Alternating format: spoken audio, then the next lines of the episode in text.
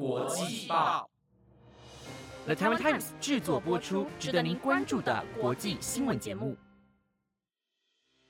欢迎收听《台湾国际报》，我是易安，马上带您关心今天一月二十八号的国际新闻重点。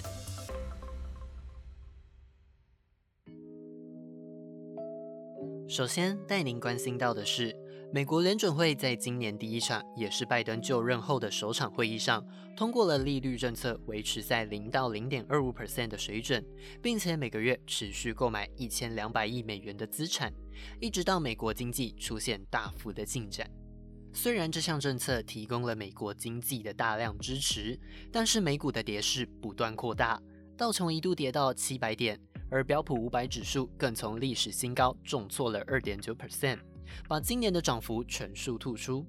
另外，联准会也在会议后的声明中提到，经济的走势很大部分会取决于疫情的发展，包括接种疫苗的进度。而这场工位危机在近期将持续对经济活动、就业和通膨造成压力。而联准会主席鲍尔认为，比起通膨升温，他更担心的是。美国经济复苏的问题，美国当前最重要的工作就是接种疫苗，好让美国经济的不利风险能够减少。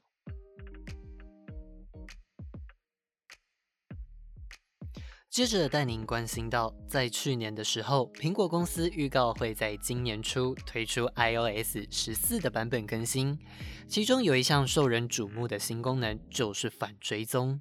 这项新功能允许用户可以针对特定的 App 决定要不要让这个 App 追踪用户的上网活动，进而推送个人化广告。这项功能的更新导致了脸书执行长祖克伯直接的批评。他说，脸书将会把苹果当作最大的竞争者之一。由于脸书目前几乎所有营收都是来自线上的广告，而苹果的这项更新可能会伤害到疫情期间依赖数位行销的中小企业。因此，脸书不仅刊登报纸广告、设置网站，还在部落格贴文反击，希望有更多的人可以一起出来反对这件事情，否则中小企业就会更难精准的投放广告，进而影响到收益。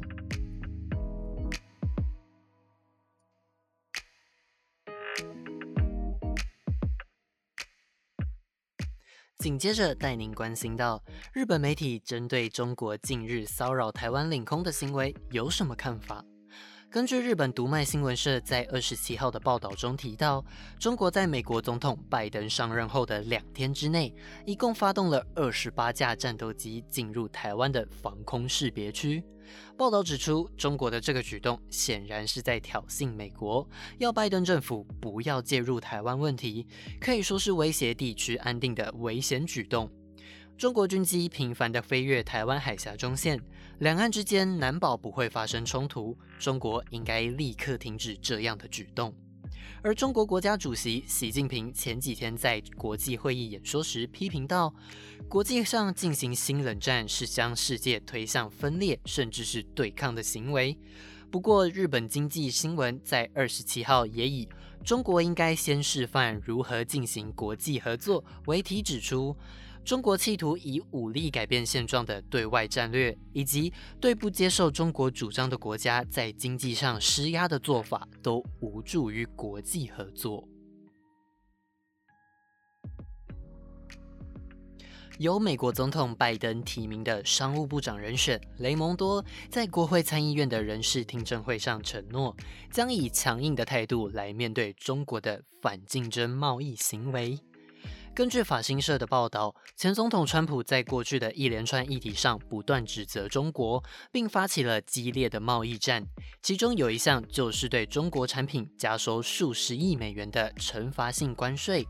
现在拜登有望可以继续对中国采取强硬的态度。雷蒙多则表示，中国很明显的有反竞争的行为，这个行为伤害了美国劳工，也伤害了美国企业的竞争能力。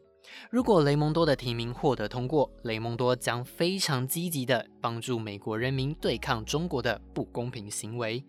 不过，雷蒙多并没有承诺到他会将华为等中国公司因为被指责对美国国安造成威胁，而继续将这些公司留在黑名单上头。但是雷蒙多会用商务部的力量来保护美国人民和网络不受到中国公司的干扰。接下来带您关心到的是，随着推特等各大社群平台无限期停止川普的账号之后，YouTube 也在这一周宣布无限期停止川普的账号。根据美国的媒体报道，Google 旗下的影音平台 YouTube 目前已经把前总统川普的账号无限期停权。由于一月六号的国会大厦事件在造成了五人死亡之后，各大社群平台纷纷将川普的账号停权。而 YouTube 因为反应慢半拍，放任平台上各种阴谋论乱窜，遭到外界批评之后，YouTube 也在二十七号的时候表示，由于川普的私人律师一再的违反上传关于美国大选的不实资讯，因此禁止川普的私人律师加入合作伙伴的计划，进而获取广告利润。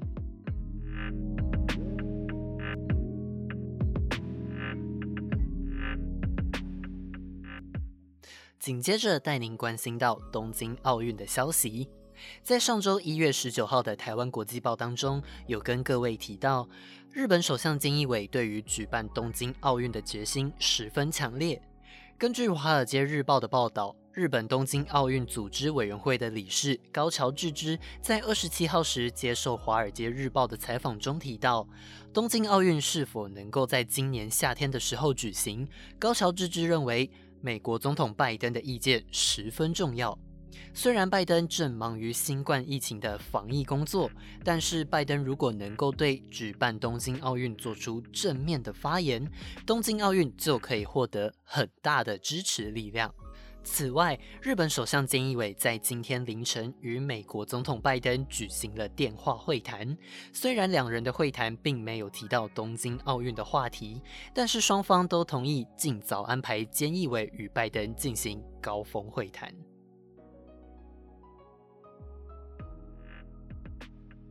关心完东京奥运的消息后，接着带您关心到日本医师会的会长中川俊男在二十七号的记者会上表示，有必要延长紧急事态宣言的期限，在二月七号解除并不是件好事情。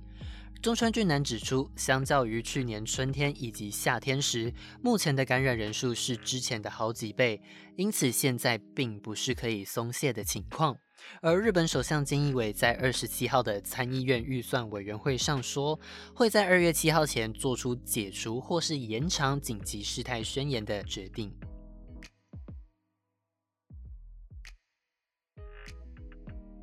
接下来带大家关心到，在上周一月二十一号的台湾国际报有跟大家提到，辉瑞疫苗能够有效对抗英国变种病毒株的消息。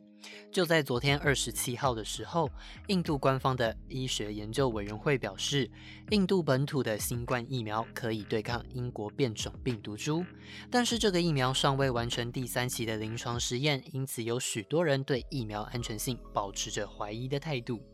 由于疫苗尚未完成第三期临床实验，所以印度各地都有医护人员拒绝施打这个疫苗的消息，甚至在恰蒂斯加尔省的政府更直接宣布拒绝使用此疫苗，一直到疫苗完成第三期临床实验，并且通过医学界的验证为止。根据印度商业标准报的报道，一直到一月二十五号为止，印度只有五十六 percent 的民众符合第一阶段接种资格，并完成接种疫苗的动作。如果疫苗接种率无法提高，印度政府希望七月以前能为三亿人接种疫苗的目标将无法达成。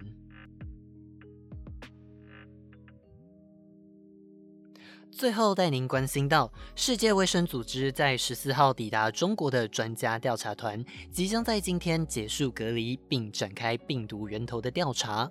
根据法新社的报道，中国政府向来指称中国武汉市虽然是最早发现群聚感染的地点，但不一定是病毒的起源地。对此，美国白宫发言人沙奇说道：“希望调查团能有一个稳当且明确的国际调查，让全世界都能了解到病毒是怎么出现的，然后扩散到全世界。而美国将利用情报圈搜集和分析得来的资讯，并与盟国合作评估任何外部报告的可信度。以上就是今天的台湾国际报。本节目由了台湾 Times 制作播出，每周一至周五晚间十点将准时带给大家当天的国际新闻重点。按下关注，订阅台湾国际报，就不会错过精彩的节目内容。我是怡安，我们明天见，拜拜。